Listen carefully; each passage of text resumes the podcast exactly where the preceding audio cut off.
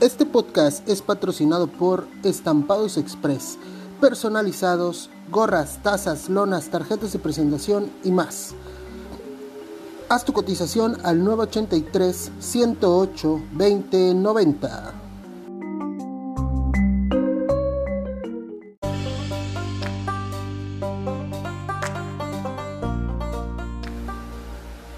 Y por Black Side Tattoo, tatuajes y perforaciones, citas al 998 173 90 98 o al 983 156 65 91. Vientos. Buenas noches, buenos días a la hora que estén escuchando este podcast. Estamos en mitos, leyendas y relatos Así que, bienvenido. Estoy aquí con mi buen amigo Abdiel. Buenas noches. Buenas noches. Pues bienvenidos a otra sesión más de nuestro podcast. Vamos a este a contar algunas algunos relatos y algunas vivencias. Y este ¿Quieres empezar tú o quieres que yo empiece? Comienza. Muy bien. Eh, el siguiente relato me pasó en Veracruz. Eh, fue un asilo de ancianos. Eh, eh, llegamos, mi primo y yo, a, a, Veracruz, pero no teníamos dónde quedarnos. Cabrón. Entonces, una chica de la Cruz Roja nos dijo que había un asilo de ancianos, que era probable que nos dieran espacio o lugar para quedarnos esa noche. Entonces, este, ella trató de comunicarse y le dijeron que no porque éramos de, la Ciudad de México, que éramos chilangos y que no les daba mucha confianza.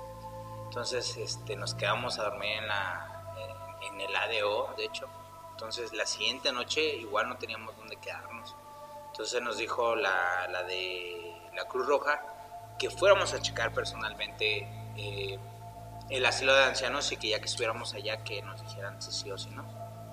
Y eso hicimos, agarramos, nos fuimos, tomamos un camión para, para allá, a la galletera, y llegamos al asilo de ancianos eh, la ventaja del, del, del, asilo de ancianos es de que cuando llegamos allá eh, le dijimos que nosotros éramos serviciales, que necesitábamos eh, un hospedaje y que nosotros con trabajo íbamos a pagarles. Nos dijeron que en ese lugar pues era muy pesado porque los viejitos en las noches eh, gritan, se quejan, fallecen, se defecan. Entonces era un trabajo muy, muy, muy pesado, o sea, muy fuerte se puede decir. Le dijimos que sin miedo, nosotros hacemos todo, limpiamos lo que sea. Entonces, eh, eso les gustó y nos dejaron quedarnos. Pasamos eh, varias noches ahí y nunca sentimos alguna vibra. Ya sabes, cuando llegas a un lugar que no es tu casa, un lugar donde te vas a quedar, a veces no, no puedes ni dormir por las vibras que se sienten allá. Pero ese estilo de ancianos estaba muy tranquilo, era de cuatro pisos. Hasta, hasta arriba, el último era la lavandería y pues se secaba todo ahí hasta arriba. Entonces este, estaba muy padre ese asilo de ancianos, estaba muy bien cuidado, estaba muy bien surtido, había bastante personal. Y, este, y conocimos a una señora que le gustaba sentarse en una mecedora al lado de la ventana porque ella fumaba sus cigarros. Estaba prohibido fumar allá, pero ella la dejaban fumar sus cigarros en ese espacio, en ese lugar, en su mecedora. Siempre estaba ahí y ahí fumaba su cigarro. Y no apestaba la casa porque, o el asilo porque lo aventaba todo para la ventana. Y este, nos hicimos amigos de la señora, a veces nos regalaba cigarritos, este, a veces platicamos con ella, pero mmm, le agarramos cariño porque platicábamos mucho con ella. Y recuerdo que esa noche nosotros no dormíamos ni en camas, en ninguno de los cuartos, nosotros dormíamos en el pasillo hacia donde está la sala, donde están todas las, este, las señoras grandes, las viejitas, viendo tele, este, platicando entre ellas, como una sala para, para ellas, ¿no? Nosotros dormíamos en el pasillo que daba hacia el fondo, hacia la sala, pero en el mero pasillo entre la cocina y lo que era la sala hacia, hacia adentro de las, de las, este, de las señoras, de las viejitas. Entonces una noche me despertó mi primo, me dice, ve eso, ve eso. ¿Qué es?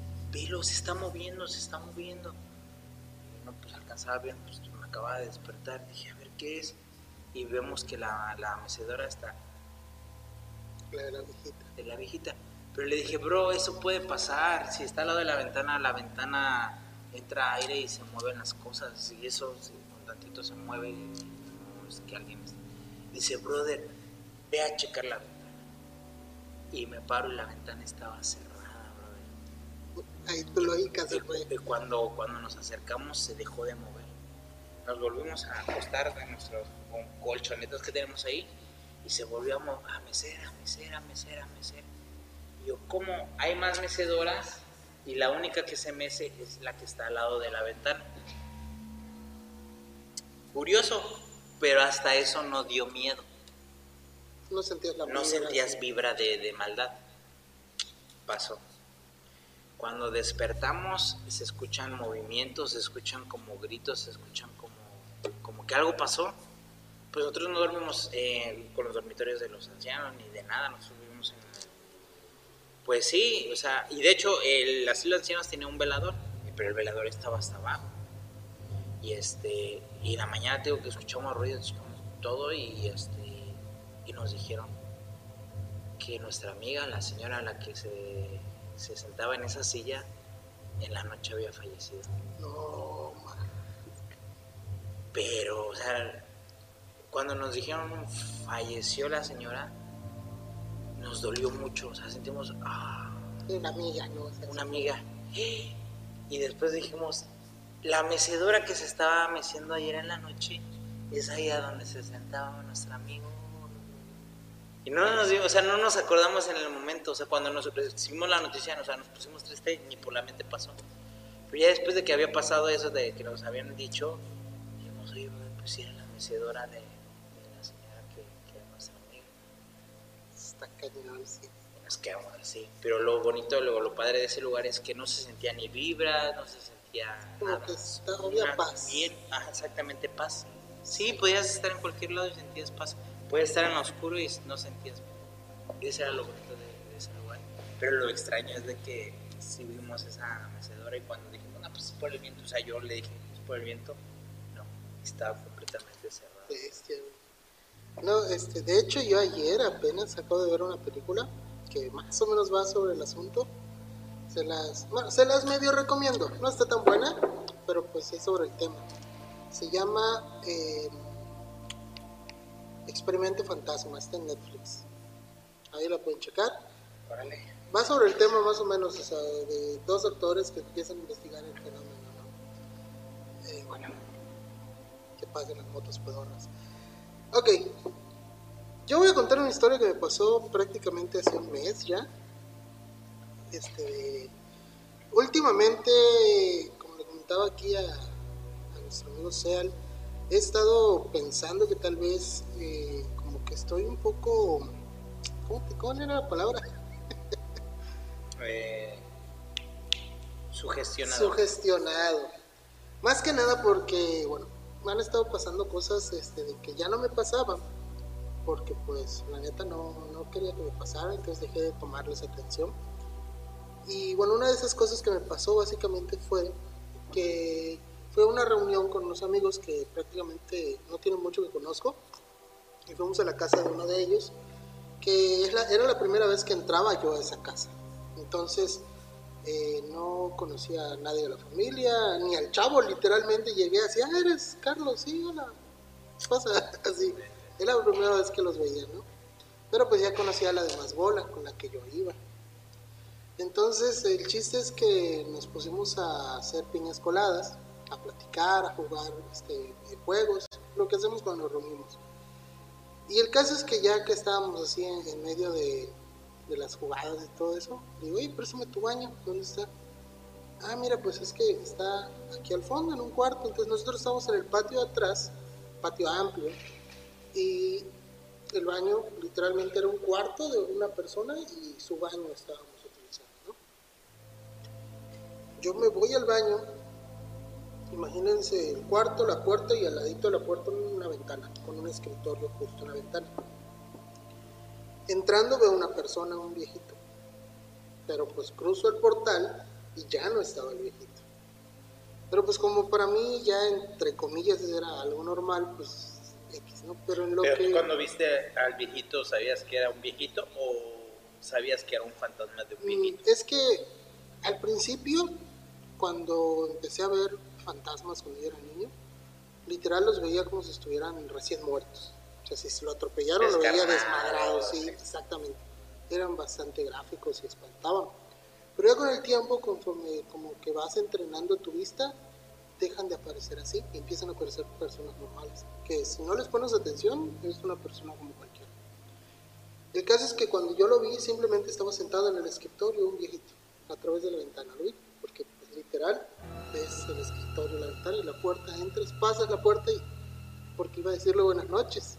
Y como no se ha molestado el señor, estamos haciendo bulla. Y ya entras, hijo de, ah, ah, bueno, y entré, entré al baño. Pero en lo que yo me iba al baño, eh, la sensación de ese lugar eh, que me dejó era así como que de alguien enfermo. Entonces salí del baño y todo, y fui con, con el dueño de la casa, que de hecho ahora es su cuarto ese. Y le digo, ¿vivió alguien enfermo en ese cuarto de atrás? Sí, me dice mi abuelito. Y yo, ah, ¿era así y así? Sí, porque ah, es que literalmente lo acabo de ver en esta parte. Digo, pero no es su fantasma. Digo, es como su energía nada más. Y me dice, pues es que es su escritorio, me dice. Pero no se extrañó, yo creo que ya lo ha visto o lo ha sentido antes él. Inventes, no preguntaste más sobre eso. No, porque pues estábamos en medio de la fiesta, cantando, jugando, entonces pues como que el tema quedó al aire. Pero sí, no se sacó de onda cuando yo se lo dije. Solo como que de repente empezaron a contar ya mucho más adelante que en esa casa, en uno de los cuartos, eh, aparece una sombra en la ventana como si estuviera espiándolos. Pero no hay nada. Abre la ventana y todo, pues no. Pero es así esporádico, ni siquiera es como que todos los días o a tal hora. O sea, como que de repente ven una sombra y ya se acostumbraron. Wow, fuerte. Fíjate que en el cuarto de mi papá que, que, que él vivía, en paz descanse, en Isla Mujeres, pasaba algo similar. Él tenía una cortina de flores amarillas transparentona y tenía el, el mosquitero, o sea, la, con el mosquitero. Y la luz del sol pues, puede ser que le da de frente. Entonces, cuando alguna persona pasa por atrás de la puerta, se refleja la sombra y tú sabes que alguien ya pasó.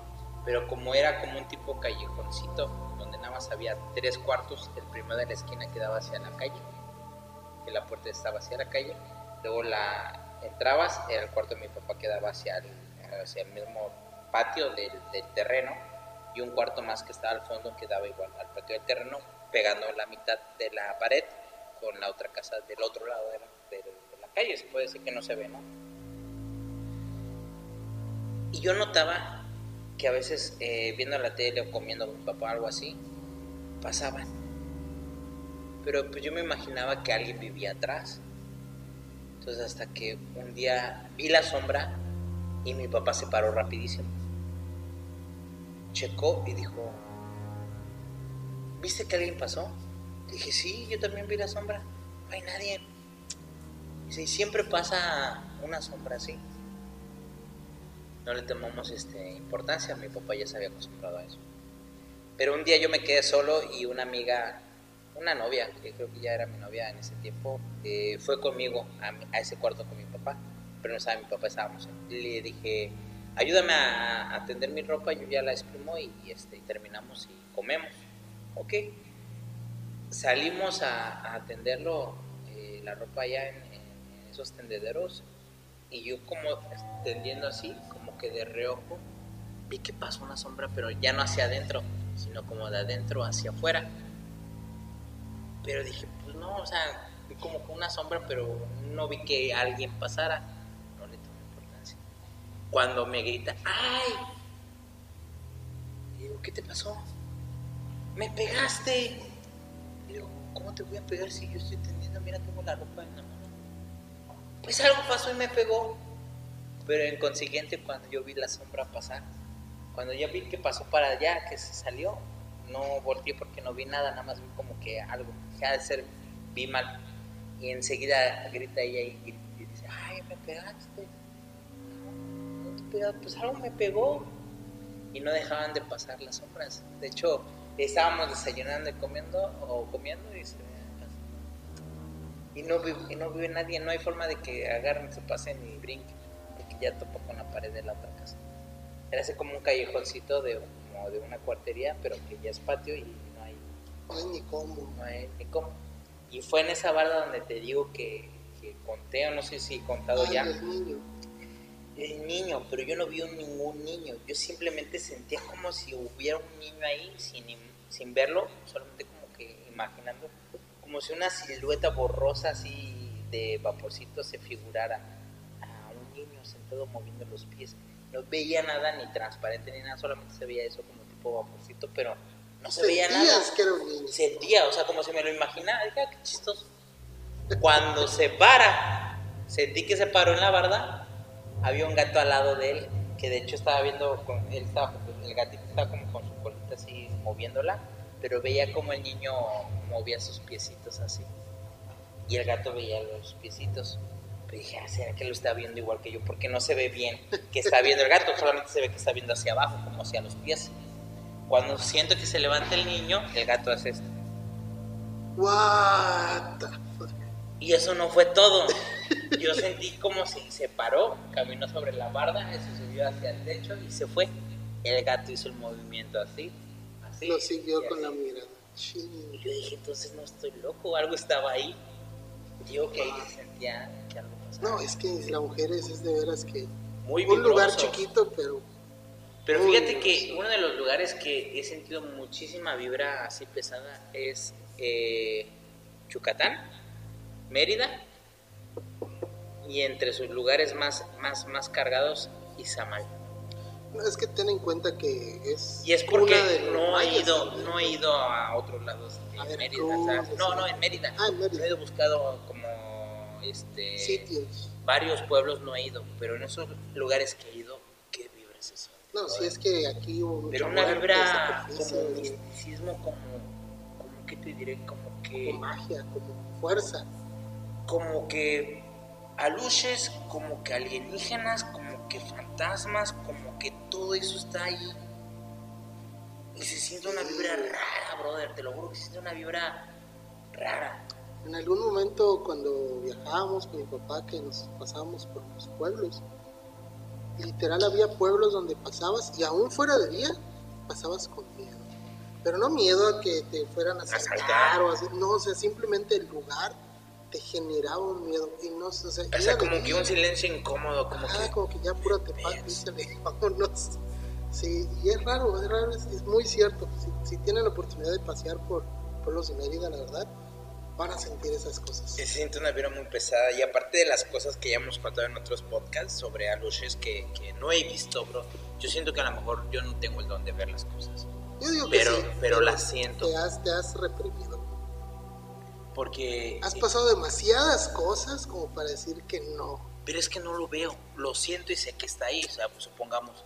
Eh, comentaste sobre el abuelito de, de tu, de tu nuevo amigo, ¿no? Fíjate que una vez me pasó algo. Yo llegué un día de la calle, pero llegué muy, eh, muy astral ese día. Que, que llegamos a una casa de un amigo, pero no era mi amigo, era amigo de mi amigo.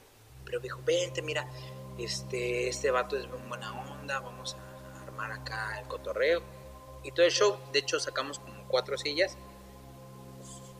Y para hacer relajo lo hicimos en el patio.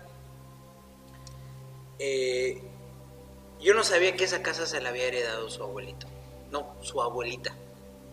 Yo no sabía que esa casa la había heredado su abuelita. Simplemente cuando yo veo el balón, vi que alguien estaba parado, un balón de básquet que tenía en el patio, yo vi que al lado había alguien parado. Y te digo que me senté yo tan astral esa noche que yo le dije, oye, brother, tu abuelita dice que esto y que el otro y que el otro y que el otro. Y me acuerdo que le dije. Y que, o sea, como que diciéndole que no vaya a vender el terreno, como que no vaya a hacer O sea, le diste el mensaje. una exactamente yo así como ni que me, ¿cómo te diré? Ni que lo escuchara, simplemente como si una idea entrara en mi cabeza, oye, brother, tu abuelita te dio el terreno, pero dice que ella está bien, que no lo vayas a vender, que no te pelees con tu familia y que hagas las cosas bien. No, no, sé exactamente qué ¿Entraste en un palabra sea, pero se lo dije, cuando se lo dije se puso a llorar. No, sí, como Y me dijo, ¿y cómo supiste eso? Y volteé a ver a su yo no le dije nada. Dice, sí, este terreno me me lo heredó. Y se puso a llorar, brother. Y le digo, es que no llores, brother. Él, ella está bien. Dice, de hecho, está al lado del balón. Cuando le dije, está al lado del balón, todos voltearon y el balón se empezó a mover así. Así, brother. O sea, no, no rodar, Sí, sino se veía como, como la esfera se giraba así. Guau, Y de regreso. qué loco. ¿Cómo sabes eso? Luego no sé, brother, simplemente Nació. te lo estoy diciendo. Pues terminamos de eso, les dio miedo a ellos y nos fuimos mi amigo y yo. Nos fuimos a su casa. Mira, se me estoy erizando. Sí, Chécala. Llegamos a su casa, mi amigo, y en un ropero que tenía él, le digo, oye, brother, tu mamá siempre está contigo. Tu mamá siempre te está cuidando. De hecho, tu mamá está ahí al lado de ese ropero. Bestia, ¿para qué se lo dije? Otro que se pone a llorar. ¿Qué ese ropero es? No, es que te digo que la energía se queda, güey. Pero, o sea, yo no veo la... Yo no vi el fantasma ni la mujer ni nada. Te llegó. Me llegó, o sea, como que lo sientes, como que lo, lo piensas, lo dices y aciertas.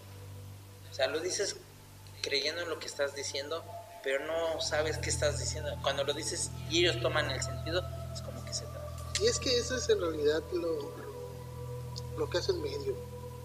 Literal, la palabra medio es, es medio. Sea, tú un medio de canalización. No es necesariamente tienes que verlo, ni, ni sentirlo, ni- o sea, simplemente, ah, mira, puede, toma. Necesito que des este mensaje. E- Es lo que te decía, somos como un faro para ellos en ese momento y van todo. Entonces sí, tal vez en algún momento te tuviste ya así como que más abierto ese canal y lo cerraste por miedo lo cerraste por, por simplemente no creer y así poco a poco se fue cerrando y es lo que te digo eh, por ejemplo conmigo yo decidí dejar de, de ponerles atención Fíjate que tienes razón. En ese tiempo que te digo que pasaba, me pasaba todo eso, yo creía mucho en la magia. Yo creía todo lo increíble que la gente dice que no existe, yo lo creía, es que existe. ¿A qué me refiero? Que en ese tiempo, en esa temporada, fue cuando cumplí años, de hecho, cumplí creo que los 20 años o los 21 no un número exacto, donde este, yo podía sentir cosas, ver cosas, o sea, como que muy desde hablar con flores, brother. Hablar con flores, tú dices, ¿cómo hablar con flores? Ni siquiera hacen sonido. Brother, no, no, no, no se comunicaban conmigo con sonido, sino como, que, como si yo estuviera platicando conmigo mismo en la mente, pero con ellas. O sea, como si yo estuviera creando una plática conmigo mismo, que me estuvieran diciendo ellas. Y lo chistoso es que concordó. Yo me llegué a sentar ahí porque había sombrito, estaba fresco. Yo estaba vagando en la calle cuando vivía en la calle. Las flores me dijeron que estaban muy contentas, que estaban muy felices, que su dueña las cuidaba mucho. Es una viejita muy amable. Te lo juro, brother, que cuando me terminaron de decir eso, salió la viejita con cubetas para regar las plantas. O sea, te digo, entonces mi conversación que yo tenía en la mente no fue una locura. sí. Me lo estaban diciendo las plantas. Y las plantas, eh, como si el viento las moviera, pero se movían así como que la que hablaba se movía. Y dije, no manches, o sea, yo ya estoy quedando loco, dije. Pero cuando me lo dijo de la señora, dije, wow, algo hay aquí concordó. La Pues no ves, hay estudios científicos que demuestran que si uno le pone música bonita, les habla lindo, les tiene cariño, las plantas crecen mucho mejor que si les insultan, les pones música fea y cosas así. A pesar de que las riegues igual, les des el mismo tratamiento y todo, las plantas en las que Te voy a hablas mal no confesar algo. Te voy a confesar. Yo creía que los animales eran animales tontos, que no sentían. Te lo voy a confesar. Cuando tuve mi primer perro, todo eso. Te lo juro, me cambió. Yo, los animales ya son animales tontos. Nada más están ahí porque están ahí. O sea, no saben que son animales, de hecho, ni saben que solamente comen, cagan y ya. Pero no, brother. O sea, los animales piensan, sienten, son inteligentes y entienden, brother. Muy inteligentes. Está como el ese el como el dicho japonés que cuando se te pierde un gato, Ah, sales a tu gato, de fuera de tu casa y le dices al primer gato que ves, oye, estoy buscando a mi gato, es un ta ta ta. Pum, Y entra tu gato, sí, ah. Es una leyenda urbana muy cierta, eh, por O cierto. sea, entienden, y yo estoy seguro que los animales entienden, cabrón. Que no les interesa estar con nosotros por como somos, es diferente. Pero sí hay unos animales que hasta el te, perro, te apoyan, hasta por siendo como el caballo. Cuando una mujer está triste, estaba llorando y el caballo estaba en su onda comiendo, ve a la mujer, la abraza y la consuela. ah, sí, igual, Oye, ¿qué tan inteligente puede ser para hacer eso? de hecho. Entonces, como dice el libro de la armadura este, oxidada, ¿cómo que tú puedes hablar? Pues es que nosotros hablamos. Ustedes que están en su mundo creen que no hablamos. Ah, sí. ¿Y cómo te puedo entender? Pues ya te volviste tan eh, sensible que mis, mis vibraciones, lo que te estoy tratando de decir, lo estás escuchando. Y yo, ¡wow! Es cierto, brother. Digo que yo, mi teoría, una teoría de las que yo siento, bro, es de que antes nos comunicábamos por telepatía. Por eso no había tanta maldad. Los pensamientos, sabías qué pensamientos malos o buenos estaba pensando él. Te comunicabas con persona. Por eso el universo y el naturaleza eran uno solo. Porque podías sentir lo que el árbol sentía. Ah, y también un árbol. Escuché una. No hablé con el árbol, pero lo escuché. Lo abracé.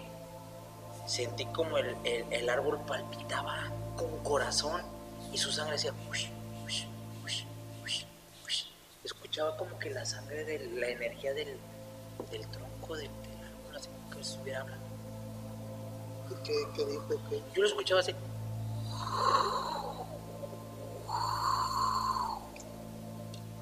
Y dije, no mames, este árbol está vivo. No, es- ya me estoy quedando loco. Pero no, bro. Fue en esa etapa donde yo sentía que la magia era real, que yo podía hacer cosas. Me la creía. O sea, yo estaba así. Cuando ya empecé a ver todo eso, que ya me empezó a dar miedo, que fue cuando ya me eh, la, eh, la maldad que encontré en la casa de esa novia que tenía y que todo eso, dije, esto me va a dejar algo malo.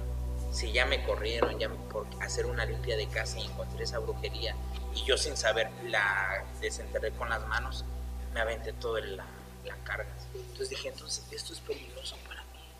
Es que Entonces sin saber, cierro, cierro canal, cierro magia. el mismo ejemplo que te pusiste, sin, sin conocimiento, hasta un perro es peligroso. Si tú no conoces cómo tratarlo, cómo, cómo hacerlo, obviamente puedes cometer errores que enojen a eso. Y yo, me, yo tuve ese miedo y lo cerré. Pues a mí me pasó lo contrario, a mí en esa edad a mí me pasó que me dio tanta curiosidad que empecé a investigar, empecé a meterme, a meterme, a meterme, y cuando yo dije, no, ¿sabes qué? Párale. Sí, güey, párale porque si no, no vas a poder tener familia, no vas a poder, pues, tener amistades, porque en realidad es, es, es muy oscuro cuando te empiezas a meter a ese lado. Porque, pues, digamos, es, la magia es como un cuchillo, y eso lo han dicho muchas personas. O una pistola. Una pistola o un cuchillo no es malo, es una herramienta simplemente. Si Depende. uno dispara a un maleante o un maleante te dispara a ti, una pistola es una pistola. Depende de la persona que la esté cargando. La magia es igual, depende de la persona que la esté llevando. Entonces, puede ser mala, puede ser buena. La magia simplemente es magia, es energía. Y no, y está muy cabrón hablar de ese tema porque eh, la magia está desde lo que yo le comentaba por decir apenas a, a- mi chica, esta Mayrani. Fui al psicólogo y me hizo una terapia.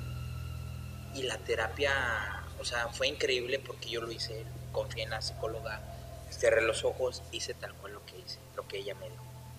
Eh, científicamente ella me estaba haciendo una terapia o una ayuda, pero fue magia al mismo tiempo, porque me hizo transportarme o convertirme en esa persona a la que yo le hice daño.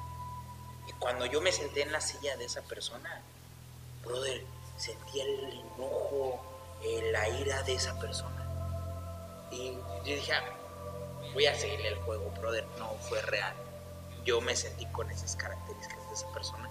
Y yo sentí que yo ya no era yo, ya era eh, esa persona. Como un actor se mete ese papel. Sentí la ira, el enojo. Y yo dije, wow, ¿por qué lo sentí? Me dice, porque estabas en la silla de esa persona. Y te dije que lo estabas haciendo. Entonces, yo siento que la ciencia y la magia es lo mismo. Pues antes le decían alquimia. Es lo mismo. O sea, Además como gente- que se fue separando la creencia lógica de, de lo que veían ilógico y poco a poco fue desapareciendo. Pero la gente a veces piensa que, que, este, que la magia no existe. Hombre, si tú tienes ciencia, vas a tener magia. Y la magia es la ciencia. Tan simple como decir cuando apenas descubrieron los átomos y todo eso, decían, ¿cómo va a haber algo tan más pequeño que no sea visible? No, o sea, es ilógico, no puede ser.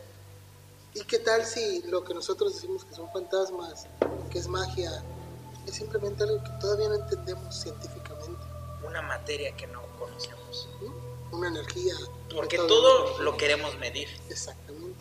Y de Y hecho, lo que no podemos medir no existe porque no lo podemos no lo medir. medir, pero O sea, ahí está. ahí estamos siendo muy... Me vas a decir que la gravedad apareció de repente cuando dijo, ah, mira, hay gravedad, todo se sentó. Y es lo mismo que dijo en el podcast este Fepo, cuando dijeron que las abejas era imposible que volaran por su tamaño, un hombre jamás iba a poder volar, Volar. Sí, exactamente.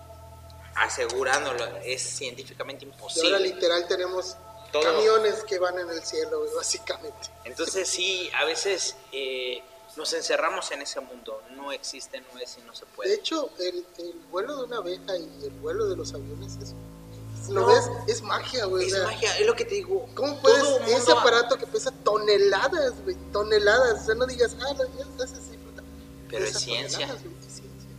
La ciencia es magia. Está cabrón, está cabrón. Y no, brother, o sea, hay, hay escritos, hay libros con conocimiento de magia muy cabrones. Pero es ciencia, brother, es, es ciencia y a veces eh, el miedo que tenemos los hombres hacemos que el miedo, Es que Digamos, el miedo es a lo desconocido. y siempre lo vamos a tener. Sí. Y, y está cabrón, o sea, eh, por decir, el miedo que le tenemos a la oscuridad de niños. Y es algo que traemos en el ADN.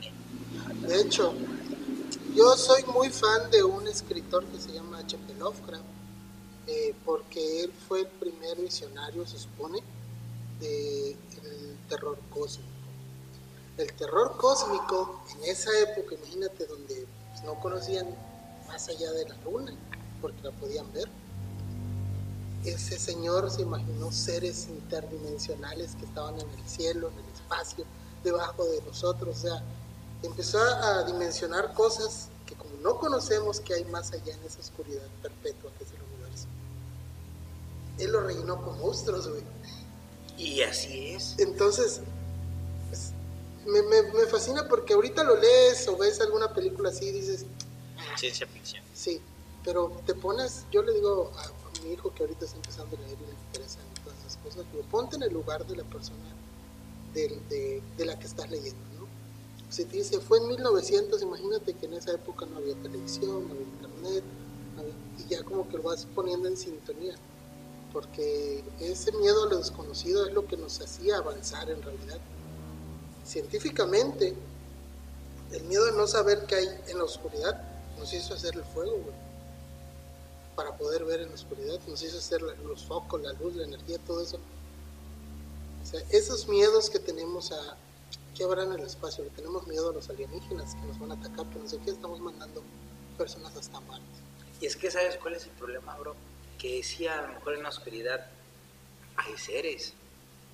Así como hay seres de luz, De hecho, hay seres. hay seres de oscuridad que no pueden estar en la luz. No, como te comenté cuando estuve en esa etapa que entré a, a las diferentes puertas, dimensiones, que pudieron ser chakras, ahorita cuando te lo pensaba, eh, había seres de oscuridad que no eran malos, simplemente vivían en una zona de oscuridad perpetua. No, y es que aparte nosotros tenemos un concepto de belleza, brother. Entonces nosotros vemos a los negros y decimos son malos porque son negros. El concepto de belleza sí está, bro. Tú se lo pones a un niño y lo mismo va a decir. No va a escoger un muñeco negro, va a escoger un muñeco blanco. Triste, pero cierto. Es cierto, bro. O sea, no que seamos racistas, pero es real. O sea, nosotros tenemos un aspecto de que si es feo el vato, es malo. Si es guapo, ah, es honesto. Pues bueno. Sin conocerlo, brother. Y es así. Es- ese concepto que tenemos de belleza es, Afecta bastante es- el criterio es de nuestro. quien, sí. es nuestro. Y a veces hay seres, o sea, si hay humanos feos que son buenas personas, no quiere decir que los seres que estén en ese aspecto hermosos y así sean buenos. buenos. De o al hecho, revés. Hay una película que no, no sé porque cuál es, sea güey. el cero el ser así medio sombrío medio escurridizo que, que así lo estemos viendo malo. Malo simplemente es un ser que le tocó ser creado así o que una imaginación lo creó así porque ahí va otro punto. El poder de la mente las tulpas. el poder de la mente está muy cabrón. A qué me refiero de que nuestro mundo nuestra dimensión fue porque una mente lo puso así y puso los límites de esa mente. Es lo que nosotros estamos viviendo así. Es como lo que eh, mencionaba sobre los este los átomos. Cuando los observamos son Funcionan de una funcionan, manera. se comportan de una forma Sí. cuando los observamos es aleatorio entonces eso. está muy cabrón porque ya estás tú estás en la mente ay pues si, si está la rendija aquí por ende le toca este diámetro que- Va a salir que como la rendija. por la rendija tú ya lo estás pensando y tú lo sabes que es lógica pero cuando no lo estás viendo porque la lógica no es igual Sí, eso está cabrón. y entonces es lo que yo le decía a mi primo, eso es lo que funciona la brujería. Si en tu mente no existe la brujería, ¿qué te van a hacer? ¿Crees que con brujería no hubiesen matado a Putin? Ay, hazme- con el dinero que tiene Estados Unidos, contratan a una bruja. Mátame a Putin. ¿Tú por qué crees que le tenían tanto miedo al poder de los indios? Los estadounidenses le temían a los indios. Y era porque los indios de verdad entendían muy bien su entorno y la naturaleza, los poderes que tenían sobre ella. Los españoles cuando llegan a atacar a América, Lo mismo. lo mismo. Porque sí, tal vez éramos incivilizados ante sus ojos, pero nosotros teníamos matemáticas, teníamos ge- geografía, teníamos Astronomía, astronomía, agricultura. Ah, O sea, éramos una, una civilización más avanzada incluso que ellos. Tal vez tecnológicamente no, pero científicamente Sí, mucho más. el cero. Con eso. Entonces, ¿era más exact- exacto nuestro calendario? El calendario dejó de funcionar hasta hace unos años. O sea, ¿qué otra, ¿qué otra civilización hizo un calendario de miles de años hacia adelante? Exacto, día con día, eclipse con eclipse. Las estrellas moviéndose justamente hacia Entonces, yo, yo sí creo que hay algo, bro. Hay una fuerza negativa fuertísima. Llámalo diablo, llámalo maldad, llámalo reptiliano, llámalo illuminati, llámalo... Pero no quiere que seamos como antes. No quiere que seamos mágicos. Fíjate que No quiere que trascendemos. así lo que tú Y comentabas, por eso dicen que la tierra es una cárcel de almas. lo que tú comentabas de que tal vez lo que sea feo, lo que sea bonito no sea lo que aparenta. Hay una película que vi por TikTok que no sé cómo se llama, la guardé para buscarla porque nadie supo decirme el nombre de esa porquería. Donde empiezan a ocurrir milagros de que este, se acaba el hambre del mundo, las personas dejan de morir por, por enfermedad, mueren de viejos, pero ya no por enfermedad, sino porque el cuerpo ya no puede más. Este, de- deja de haber delincuencia, o sea, todo se empieza a cumplir conforme una voz les dice va a pasar, ¿no? Pues, Como si estuvieran relatando algo que se escribió en la Biblia, ¿no? Tal cual. Y yo dije, hay otra película religiosa. De repente dice que se va a presentar tal día, tal hora, en tal lugar esa voz, ¿no? Que, les ha cumplido todo y que los, los ha hecho vivir una vida plena, larga, que feliz, porque en realidad todo el mundo empezó a ser feliz porque ya no tenían preocupaciones. Este, ya no hacía falta comida porque había abastecimiento de comida, de agua, este, se solucionaron los problemas climáticos, o sea, era perfecto todo. Llega el día de, de presentarse el, el ser y literalmente era el diablo descrito por la Biblia, ¿no? Ese con cuerno rojo, el, el diablo que El ves en todas partes, ¿no? Y todos dicen, ay no. es el diablo por aquí. Pero como que, digamos que se dividió en dos la, la humanidad, Los que decían, no, es el mal encarnado y nos va a matar, y la otra mitad del güey, pero mm, hemos vivido súper chingón, ¿no? O sea, ¿qué, ¿qué, está pasando? Y dice este, pues es que yo no soy el diablo, ¿no? O sea, a mí sus ancestros me vieron y devoraron y creyeron que era malo, no soy malo. Yo solo soy así, físicamente. No es que sea malo. Mi pecado es ser rojo. Básicamente. básicamente. Entonces yo me quedé así como que, wow, no, o sea, tengo que ver esa película bien para entenderla, porque literalmente fue un TikTok lo que vi y quiero ver esa película. Si la encuentro, se las voy a recomendar. Y ya nos fuimos mucho. Pero es que, es, es, que lo que te digo, nuestro concepto de belleza está muy erróneo. Tú, entre más bonita bueno, la veas. Busquen al project este, de Black Alien, ¿no? Black Alien Project. Black Alien Project. Ese güey tú lo ves y es un diablo, es un demonio.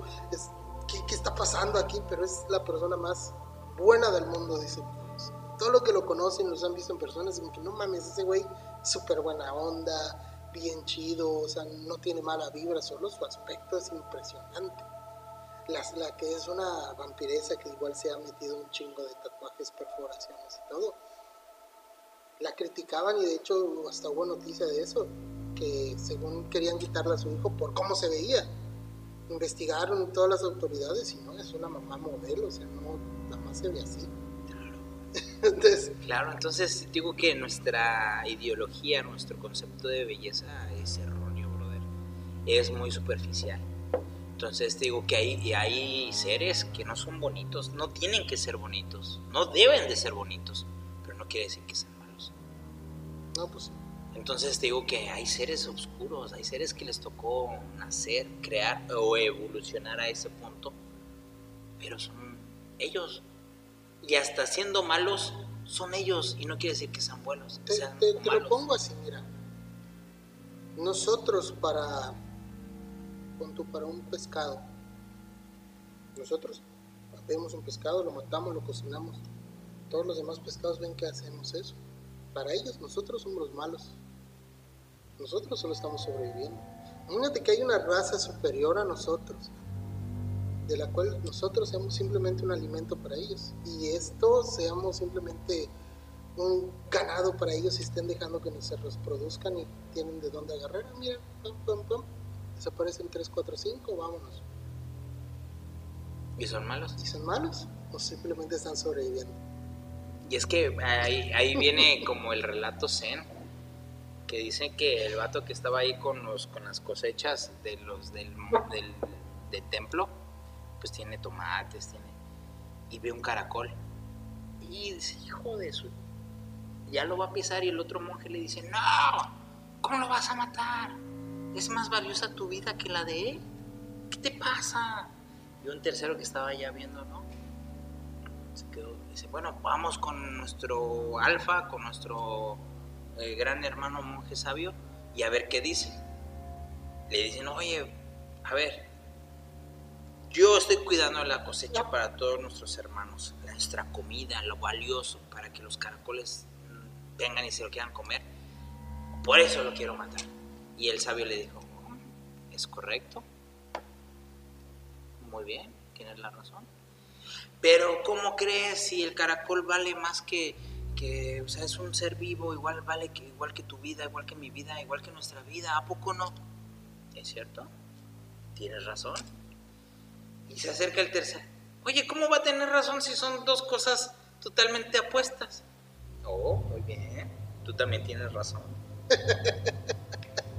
¿Ok? Y sí, tienes razón. Sí, tienes razón, brother. O sea, depende del tipo o donde lo estés viendo. El punto de vista.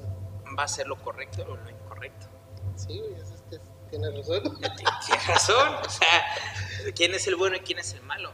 Pero sí te digo que, que yo siento, mi forma de pensar, mi hipótesis, es de que en esta cárcel de almas no trasciendes. ¿Por qué no trasciendes? Porque no cumpliste tu meta, no cumpliste tu avance, no cumpliste tu misión. ¿Y por qué no? Pues esos seres se encargaron a que te enfocaras en lo puro material, que te enfocaras en el puro sexo y el porno, que te enfocaras en los carros y, los, y lo que tenías que hacer, tu misión, para trascender y evolucionar a otro ser, ya no lo hiciste. De hecho, este, ¿cuál, ¿cómo se llama esta raza de alienígenas que dicen? ¿Reptilianos? No, no, no, no. Los Los. ¿los qué? Los son, no son los Anunnakis. Ah, se me fue el nombre. Pero hay una raza que, que dice que literalmente ese es su objetivo. Que a ellos los mandan aquí y el cuerpo que tienen es sim- simplemente un recipiente. El detalle es que ellos al estar aquí empiezan a vivir una vida normal y a veces se les olvida su objetivo.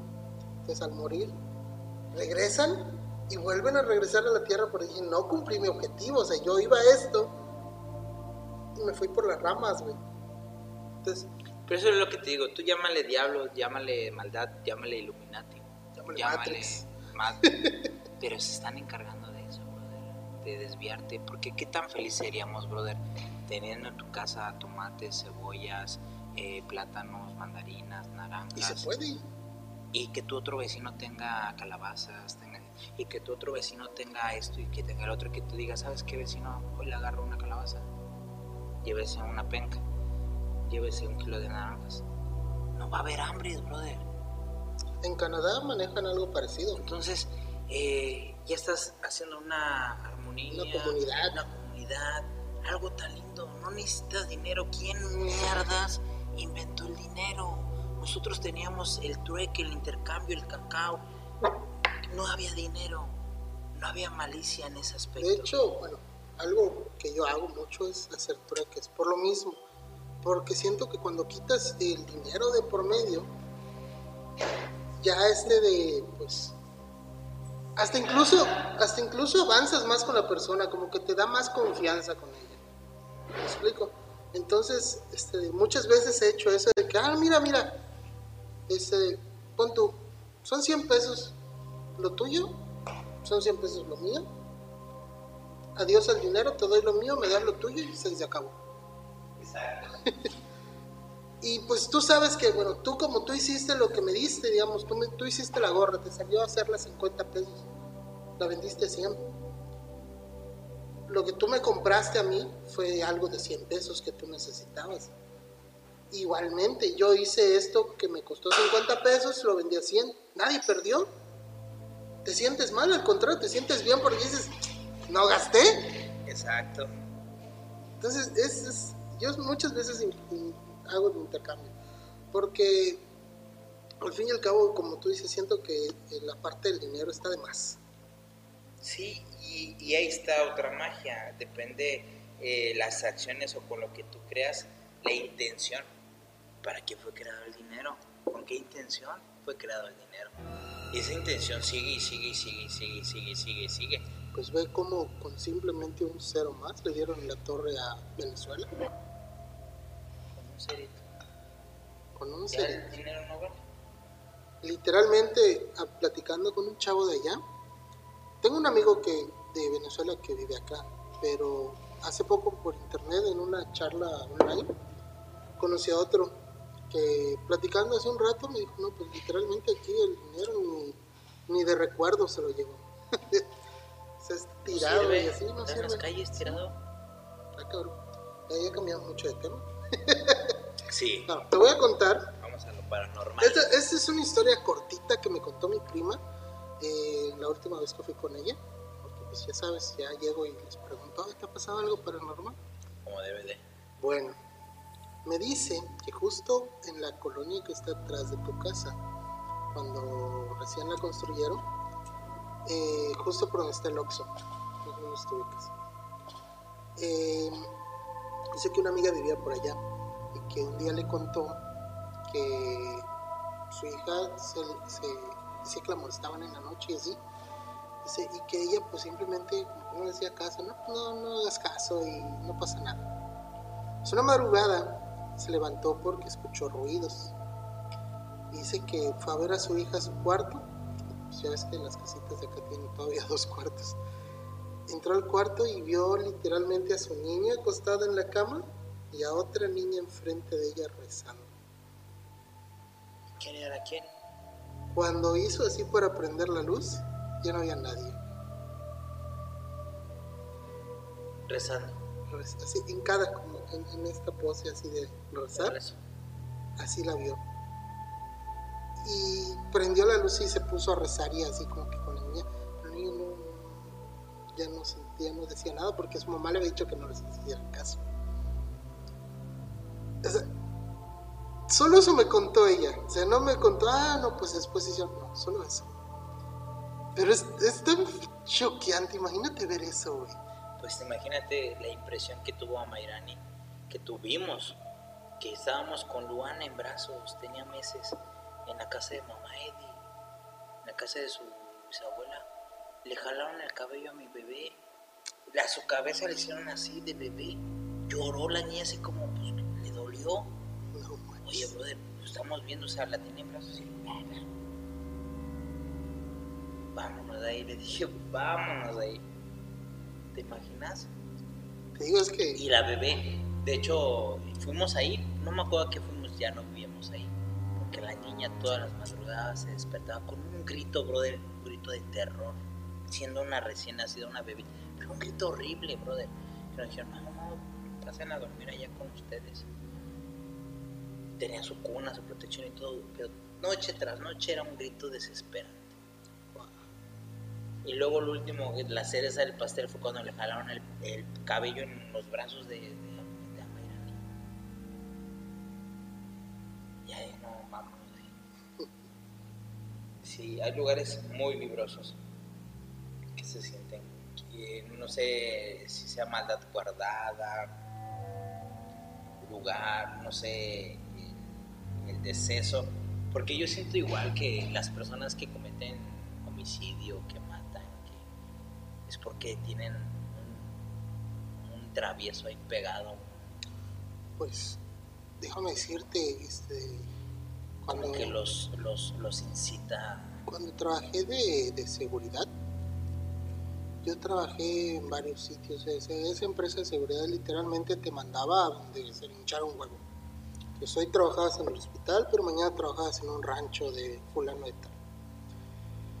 En una ocasión me dijeron, mira, hay dos, hay dos chambas.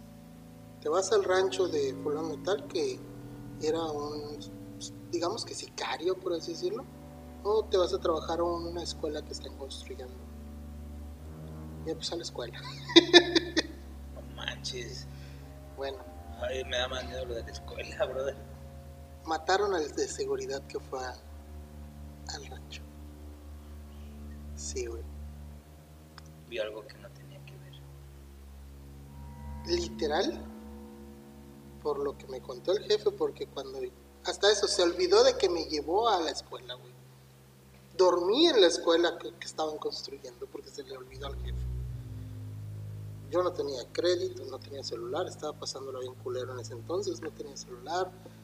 La escuela, ni, señal, ni aunque tuviera celular. La tienda más cercana estaba como un kilómetro.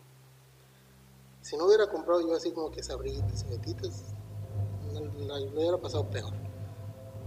El caso es que cuando el- yo fui un sábado para domingo, y el lunes que llegó el, director de la escuela, por así decirlo, que estaba, porque ya había dos, tres salones, este le digo, oye, puedes hablar al, al vato porque pues no han venido por mí. Ah, sí, le hablo. Llega el vato y me dice, "Güey, es que con todo el pedo se me olvidó. Yo, ¿todo el pedo? ¿Qué pedo? No, pues, ¿te acuerdas que te dije que había dos chambas? Me dice. Llevé al, al, al otro chavo, a otro señor de seguridad al rancho. Y pues, estaba ya en su puestecito del rancho y de repente dice que llegaron un montón de carros. Todo eso por las cámaras, porque literalmente había cámaras de seguridad en ese lugar. Dice, llegaron un montón de carros, dice, se bajaron, balazo, vámonos para adentro. La balacera. Eso no salió en las noticias. Del señor solo dijeron nada, se murió en su trabajo. Y yo así como que... Pude haber sido yo, güey. O sea, literalmente fue de como que, ah, un rancho, ah, la escuela. Yo así de, no manches. Y, y lo que tú dices de que a veces de que haya alguien o algo así, no sé, yo creo que sí, güey. Así como hay algo que te dice, güey, por allá no. Hay algo que te dice, hazlo, cabrón. Mátalo. Y está en ti si lo escuchas o no. Por eso dicen que esas personas, muchas sufren de esquizofrenia. Esa historia que contó Fepo de, de o la cosa que le estaba hablando el esquizofrénico, a loquito. Ah, en el restaurante. Sí. Y yo antes había escuchado en la mano peluda que en un caso habían hecho como una sesión de liberación de, no me acuerdo qué religión, que hacen oraciones para liberación. Y que se les ocurrió llevar a, un- a unos pacientes de esquizofrenia. Pues liberaron a uno. Uno que tenía un bicho ahí. un- No lo dudo que ¿Cómo se llama? Un travieso. Pero que de la fecha cuando se le metió a la fecha que apenas fue liberado no tuvo noción. No, era no- no no, tenía su cabeza. O sea, él no la tenía. Su conciencia no la tenía. él, La tenía el travieso. Pues te digo que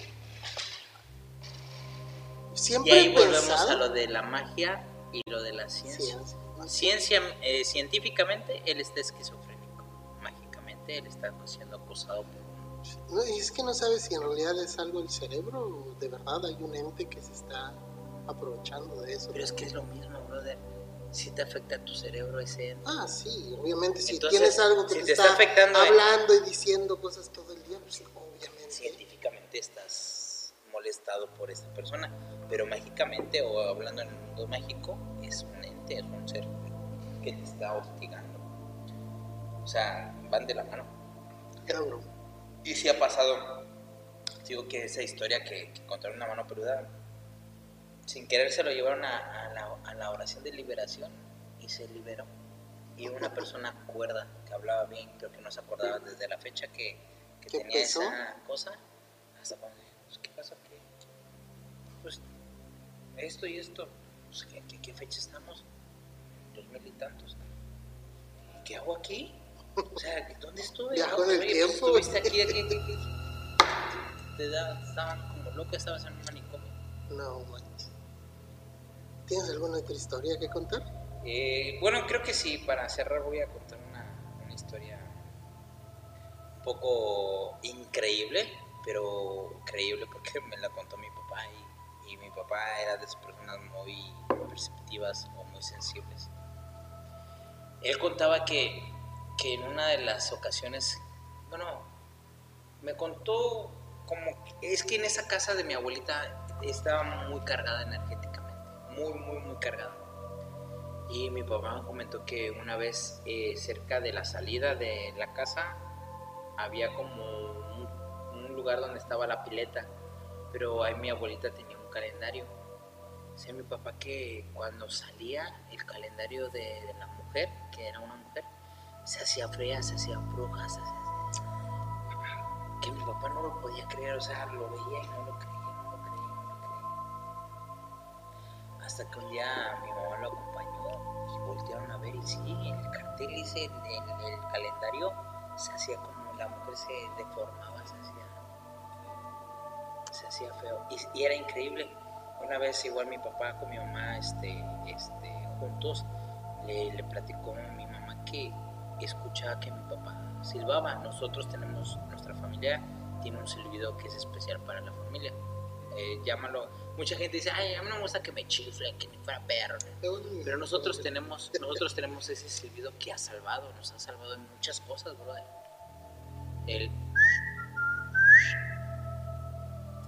ya llegó, ya está aquí, ya sabemos que uno de nosotros ya llegó, o que uno si está en problemas, que está ya con el pedo, ya con todas esas bandas, y pues la casa está cerca o, o algo así, chifla, dependiendo del tipo de silbido, pero que sea ese, salen todos metidos, salen todos, qué hombre, cabrón.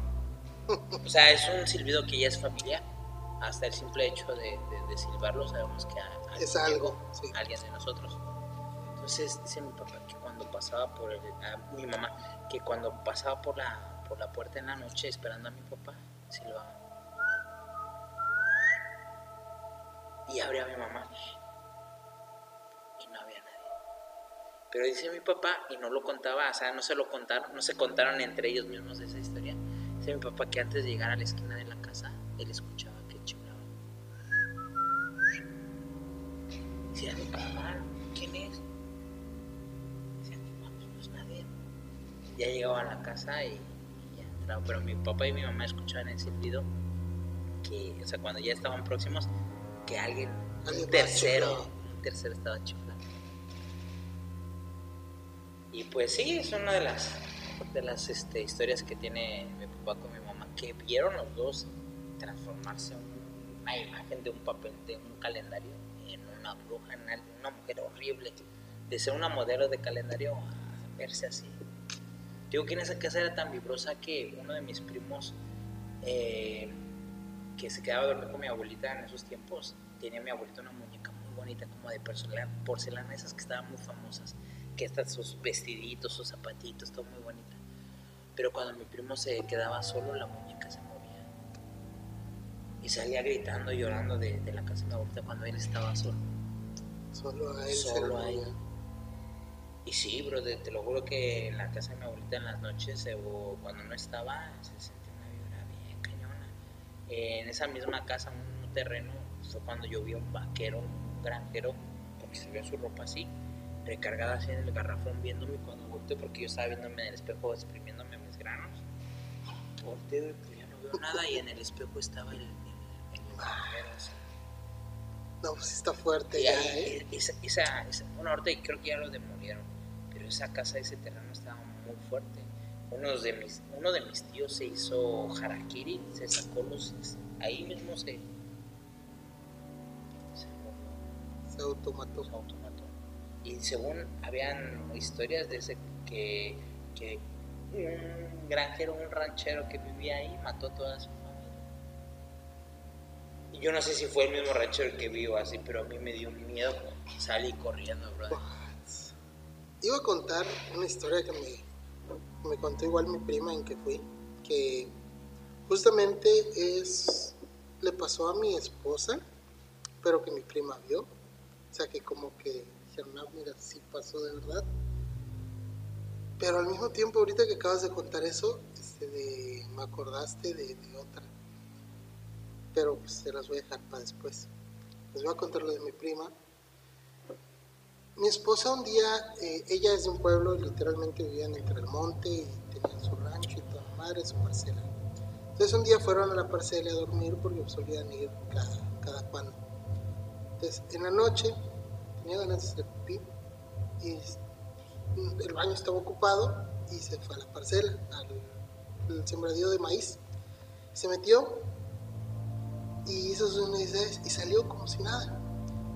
Pero cuando salió la prima estaba así como que, y mi abuelita, ¿estás bien? ¿No te pasó nada? Y así como que, sí, sí, no pasó nada, ¿qué pex? ¿No?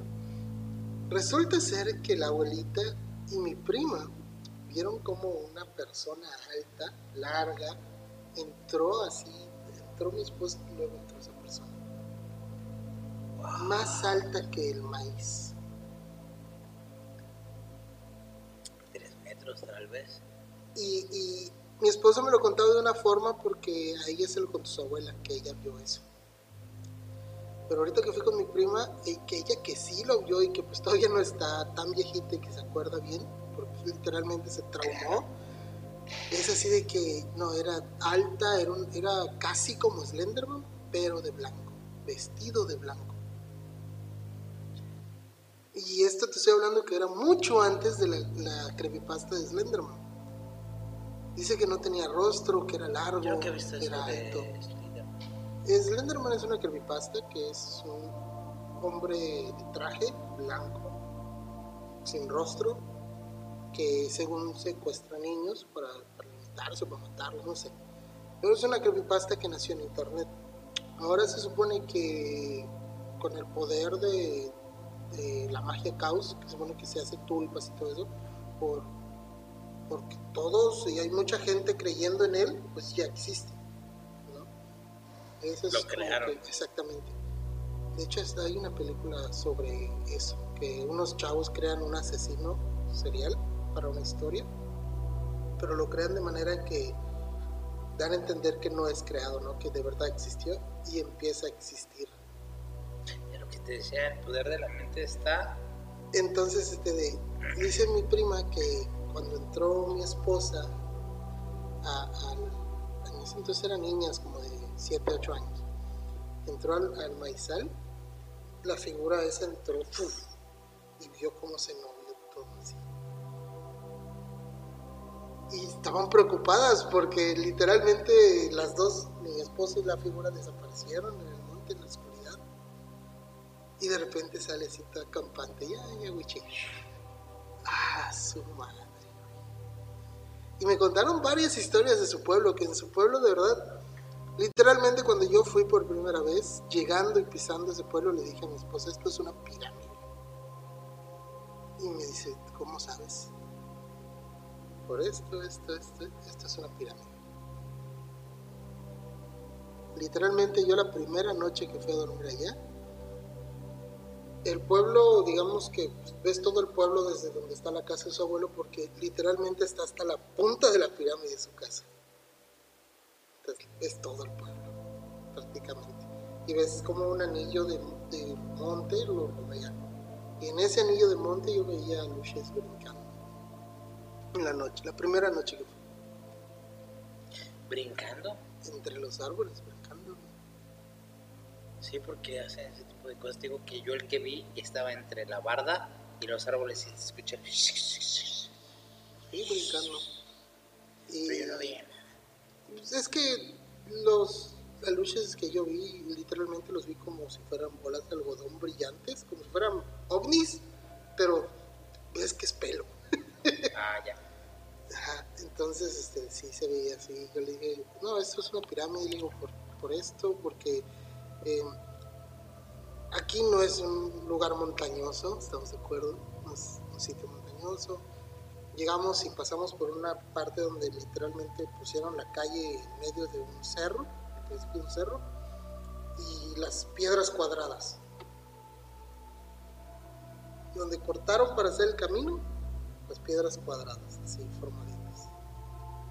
Y esa fue la primera pista que dije, ah, mira, por aquí hay pirámides, dije. Pero llegando al pueblo, así como que la energía y todo, la neta, es, es, es una pirámide. Y me dice, sí, mira, aquí había una, como que unas escaleritas que bajaban y entrabas a una cueva y todo. Y, y hay varias cosas que me han contado de ese pueblo que la verdad, joyitas. Por decirlo de Tepito también a mí me saca Mm. mucho de onda. Lo de Tepito es algo así. De hecho, quiero ir, tengo muchas ganas, aparte de ir para, para comprar un bazar. quiero ir porque hay muchas, desde el metro de, de, de, de allá, de las cuevas secretas que según hay por allá, güey. O sea, hay muchas cosas. La niña que dicen que se les aparece, que, que se está jugando con unos juguetes antiguos. ¿Y no, no has escuchado eso? Nos dicen que hay una niña que se les aparece a, las personas que van. Esto es en cualquier hora del día, no es a las 3 de la mañana, no. Cualquier hora del día dicen que ven una niña que tiene facha, vestidos viejos, antiguos, que no concuerda con el lugar, ¿no? Jugando juguetes antiguos. Y que este, platica con ellos y todo, y que de repente se distraen o lo que sea y desaparece esa niña.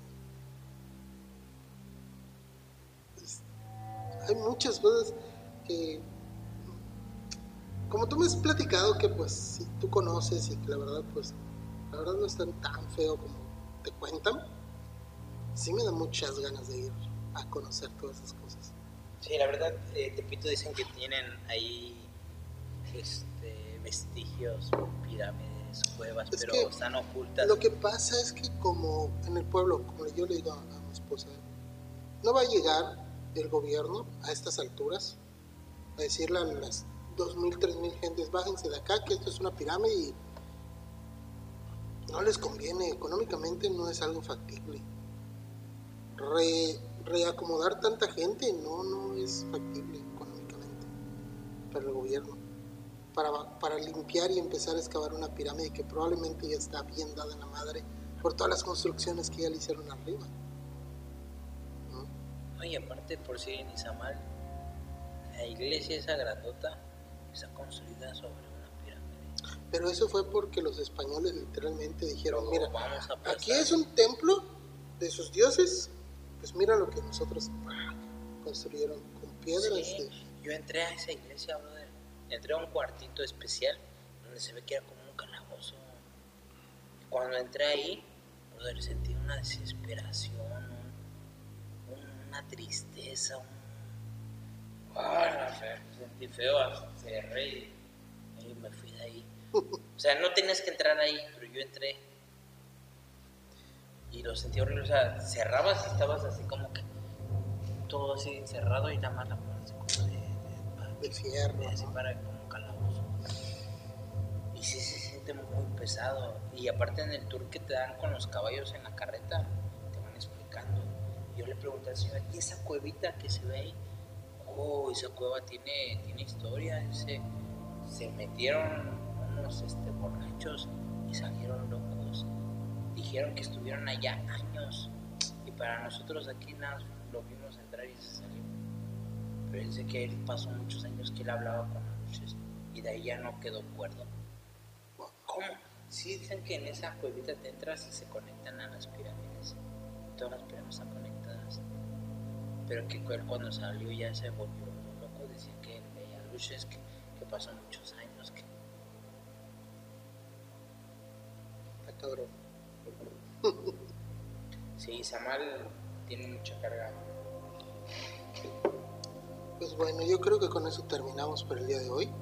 Para el próximo capítulo, si no nos acordamos de más historias que nos hayan pasado, porque yo creo que ya estamos llegando al final de, de esta parte de nuestro podcast de, de prácticamente De historias, ¿no? tener, tener un registro de nuestras historias que, que nos han pasado a nosotros dos y a nuestros cercanos. Este, hice una publicación en Reddit que ha tenido algo de, de recolección, por así decirlo, de historias bastante interesantes que, que- que hay que leer por aquí, de, de personas ahí que, que nos contaron de verdad sus anécdotas. Está bastante padre porque no he visto por ningún lado esas historias. Quiere decir que son reales, son anécdotas de esas. Y es que fíjate que hay una línea muy delgada, casi transparente, entre la verdad de una historia y la mentira de una historia. Pero a estas alturas, ¿qué es verdad y qué es mentira, no? Hay muchas historias que a veces, como la de mi salto, que te lo juro que yo lo, lo digo y no lo creo, o sea, te lo juro que soy sincero conmigo mismo, no lo creo. Hace poco, de hecho, Fepo lo mencionó, que Sí. lo de los saltos, ¿no? ¿Te acuerdas Sí, que de los las rusos personas que, te- que les estaban hacían hacer eso? No manches, yo lo vi y dije, ¿cómo no ha visto nuestras historias? Pero yo ya se lo mandé a Fepo, Fepo esto y el otro, y, y- y como tiene tantas historias, lo No, pues creo. es que ya tiene. Pero se lo comenté en el en vivo. Sí, me acuerdo que. Me viste. falta hacerle un poquito más de, de- de- de- de casos, pero a lo que yo quiero llegar es cuánta gente o qué más personas le ha pasado lo mismo y recapitular esa información. Más que, más que eso, a mí me sorprendió que de verdad hubieran estado estudiando lo que nos pasó, güey. Cabrón, o sea, está cabrón, o sea, ya no me siento loco, brother. Cuando lo escuché, era así como que, ¿por qué no vi el en vivo? ¿Y por qué no le mandé el Yo estaba mensaje esperando en que tú mandes tu mensaje, güey. No, te, te pasaste de lanza. Y es que fue esporádico, ni siquiera lo. lo- Yo cuando lo estaba escuchando dije, no manches, y no, hubieras no vi el- y no, y yo iba a ver el en vivo, pero me entretuve con tu prima y valió que eso. Pero Ay, cuando lo vi, yo dije, ay, Fepo, ¿por qué no leíste mi historia cuando te lo Algún día te vamos a conocer, Fepo, yo lo sé. Un día vamos a estar en tu podcast. Esto es nuestro. ya estás. Sobres. Es un trato con el universo. Mm. Pues bueno, nos despedimos hasta la próxima. Muchas gracias por haber oído toda, todo, todo el podcast. No sé cuántas horas habrán sido estas. Una, Y media, tal vez. una hora. Bueno, pues hasta la próxima. Claro, amigos, ya estamos escuchándolos. Bye.